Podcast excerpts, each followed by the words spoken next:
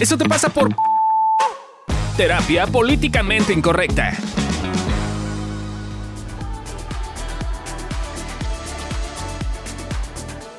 Muy bien, pues bienvenidos a un capítulo más de esto te pasa por en su versión de pareja. Y hoy estaremos hablando de la comunicación. Y Mi esposo la me está seduciendo en público. ¿Qué le pasa? Si estás metido en la segunda parte, te perdiste la primera, entonces pues, regrésate a la primera porque damos ahí contexto. Eh, Adriana, porque una vez en la primera parte dije que si estaban escuchando la primera parte, ¿cómo fue? No me acuerdo, pero Una dijiste una pendejada. temporal. Que Yo hacía una paradoja temporal de los capítulos, pero hoy vamos a estar hablando de, de pareja, de comunicación y de cómo sí comunicarnos en nuestras relaciones de pareja. Eh, entonces pónganse atentos porque ahora lo vamos a hacer de manera como muy práctica con cosas que son bien, bien, bien específicas. Entonces, yo soy Fabio Vélez, Yo soy Adri Carrillo. Ay, creo que en el anterior ni siquiera nos presentamos. pero saben quiénes somos. Pues sí. Ah, Y ya saben que somos esposos. Y que Fabio me está seduciendo. chiquita. Ya. Ay, le estoy diciendo que me pone nerviosa y que hay gente que no se puede. Bueno, lee el guion. Ok. Eh, muy bien, para aprender a hablar y comunicarte en pareja son importantes cosas que necesitas como tomar en consideración para que la comunicación sea adecuada, precisa, concisa, con sesos, como diría una maestra mía. Eh, uno, asumir que lo ocurrido, lo que pasa en la comunicación, lo que pasa en la relación, lo que pasa en la circunstancia, tiene que ver conmigo de alguna forma. Dicho de otra forma, ¿qué tienes que ver tú con que el mensaje no haya llegado, no haya sido claro, eh, haya sido construido y, o eh, enviado de cierta forma? No te puedes sacar a ti de la ecuación, pues, ¿no? O sea, no es como que yo le puedo decir a Fabio eh, algo, según yo, como inocuo, sin tomar en cuenta que estoy siendo su esposa a quien le está diciendo ese mensaje. También otra cosa bien importante aquí es asumir que de alguna forma lo que está ocurriendo en la relación, más allá de la comunicación, también tiene que ver conmigo. Entonces, por ejemplo, si yo me veo a mí mismo como una pobrecita víctima en la cual ella es la que está mandándome todo el tiempo porque ella me controla y es terrible, entonces claramente no tengo nada que ver yo ahí. O sea, yo no estoy involucrado en la, ecuación y yo no estoy asumiendo mi parte de que la relación está funcionando de alguna forma. Si no asumo yo esta parte dentro de la comunicación, dentro de lo que estoy comunicando, puede convertirse en una cosa que es atropellada y que de alguna forma va a ser agresiva para la otra persona. No es lo mismo que yo le diga como de, oye, cuando tú me dices que eh, levante las cosas de la cocina de manera agresiva, yo me siento poco amado, a que yo le diga, oye, este, pues es que tú te la pasas violentándome, eres una persona terrible. ya vi que nada más ves, tú nada más ves que estoy sentado, estoy tranquilo y vas ahí a chingarme. claramente, ¿no? Eh, O la, claramente o la la que me aplica, solo te fijas en lo que, Solo te fijas en lo que, no, hago. es mi forma de victimización. Es correcto.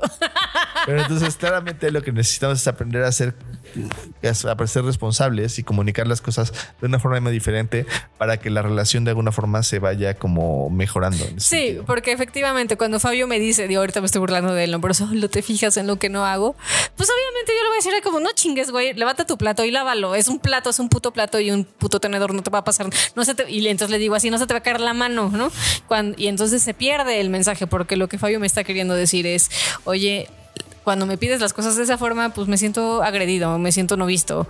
Eh, agradecería que reconocieras también lo que sí hago.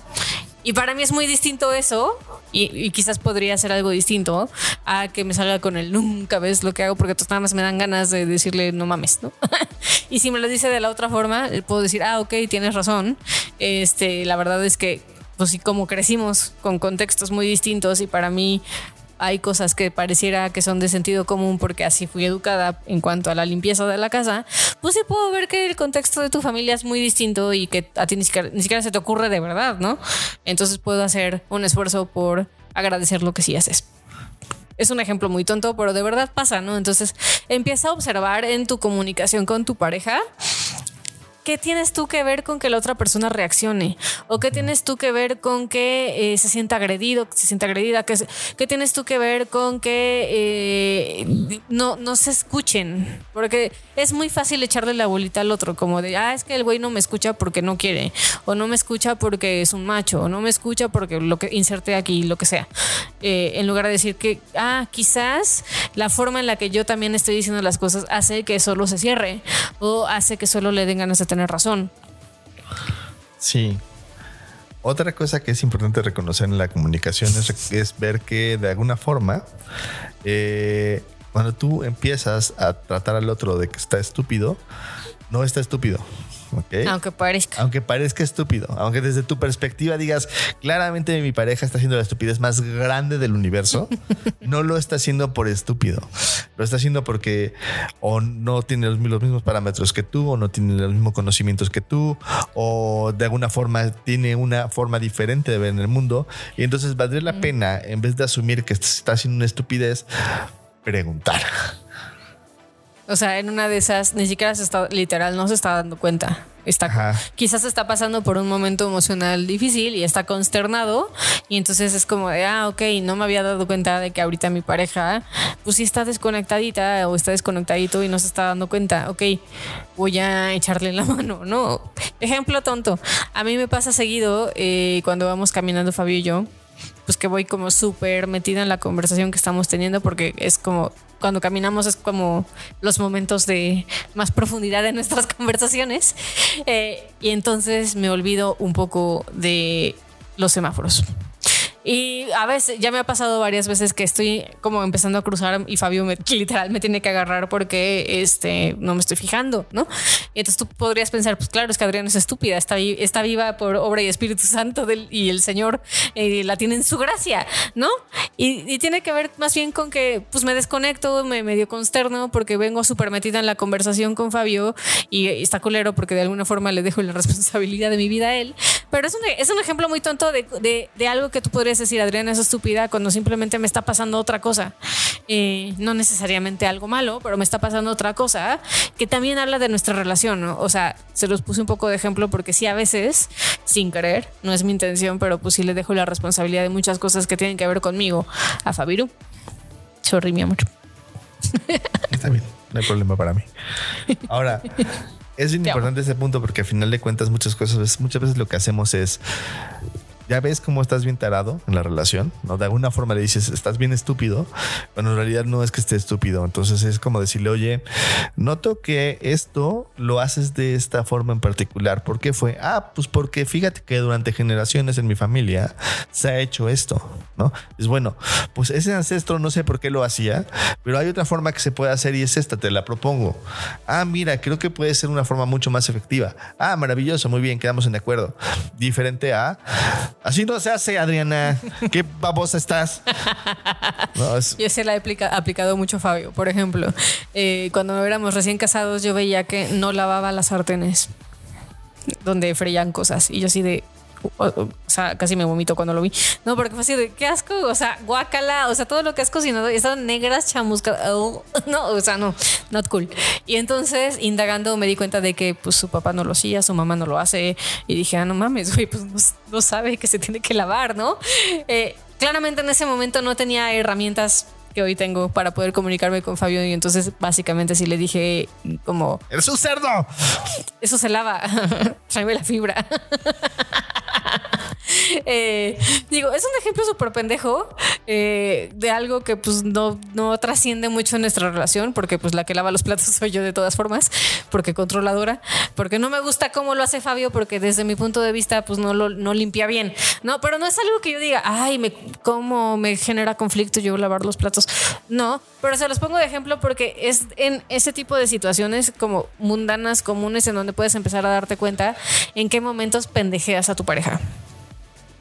Porque si lo empiezas a notar en esos momentos, puedes ver, ah, ok, si lo pendejeo en estas cosas que son simples, seguramente también lo pendejeo o la pendejeo en cosas que pueden ser más significativas en la relación.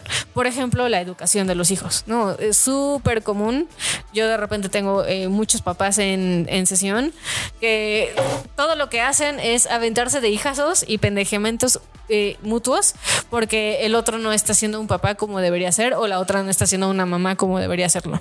Y Porque en los libros de la familia de la humanidad dice que los niños cuando se portan mal tienes que colgarlos de los pies. y la otra, en la otra familia dice no, no puedes colgar a los pies de los, de los niños de los pies de ninguna forma. Entonces claramente los dos están mal exacto. y los dos también. Genera divorcios, mijos, ¿no? Entonces, este, creo que es importante como crear como, pues, acuerdos. crear acuerdos y empezar a ver, ok, ¿y qué me pasa a mí cuando estoy pendejeando a mi pareja? Me siento amenazada, me siento amenazado, siento que este no lo entiendo. ¿Qué me está faltando para poder ver que no se trata de que sea pendejo, sino de que simplemente tenemos códigos distintos? Y ya por último, el último punto que queremos tocar es que este es importantísimo, este es uno de las sí, porque lo hacemos todo el tiempo, es no obviar cosas. Muchas veces todo el tiempo estamos obviando cosas, como dando por sentado que mi pareja lo va a entender porque yo lo entendí, o dando por sentado que la relación es de alguna forma y entonces, pues tendría que ser. Déjenme ponerles un ejemplo que es muy básico. Eh, tú seguramente nunca te has sentado con tu pareja a hablar de qué es ser fiel o qué es ser leal en la relación, y entonces lo obvias. Entonces, a lo mejor para ti no es, no es ninguna infidelidad ver porno, pero para la otra persona sí. Y el día que te cachen viendo porno, va a haber un pedo. Así. ¿Por qué? Porque, no, porque se está viendo algo. Exacto. Entonces ahí el chiste es como decir, ok, oye, para mí el porno no tiene nada que ver con la fidelidad. Para ti sí. No, sí, para mí es un tema. Ok, bueno, vamos a hablarlo y llegar a buscar, buscar acuerdos para no obviar ciertas cosas que tienen que ver con la relación que de alguna forma obviamos por nuestra propia forma de cómo vivimos las cosas y creamos, y creamos conceptos de cómo es la vida. Entonces, eh, aquí es bien importante como hablar de, de, de cosas cotidianas que de alguna forma yo a veces no me doy cuenta que estoy obviando. Y también decirle a la otra persona, oye, no entiendo por qué haces esto, porque a lo mejor la otra persona está obviando algo, y entonces te puede dar más contexto para poder entender qué es lo que está ocurriendo ahí, que está obviando esa persona. Clarísimo, mi amor. Clarísimo. Excelente ejemplo. ¿Y ustedes cómo les va con estos ejemplos? ¿Cómo vamos? ¿Cómo se van sintiendo? Ahora está seduciendo a la gente que está escuchándonos o viéndonos. ¡Ay, Valdés! Ah, perdón. Este lo, lo obvié que soy sexy.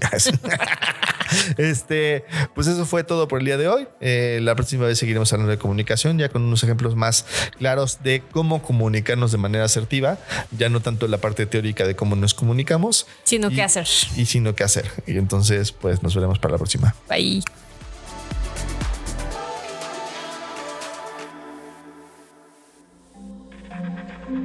Este audio está hecho en Output Podcast.